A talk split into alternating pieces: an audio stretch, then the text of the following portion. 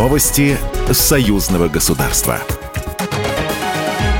Инопром 2023. Свои наработки на Урал привезли более тысячи мировых компаний, но самую большую площадь занимает Беларусь. Более сотни предприятий представили не только свои, но и общие совместные с Россией проекты. Михаил Мишусин, председатель правительства России, подчеркнул, что на достигнутом нельзя останавливаться.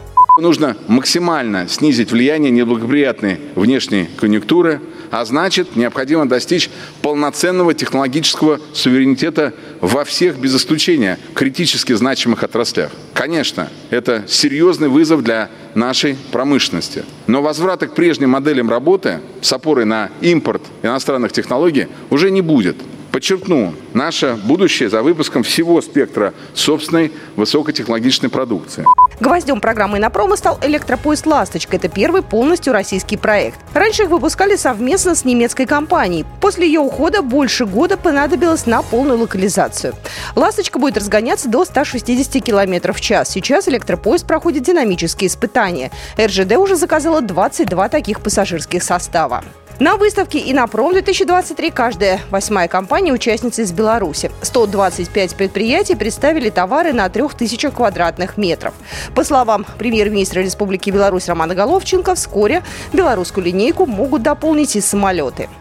Нами и российскими партнерами принято совместное решение о реализации э, уже в Республике Беларусь совместного проекта по э, производству двухмоторного легкого многоцелевого самолета.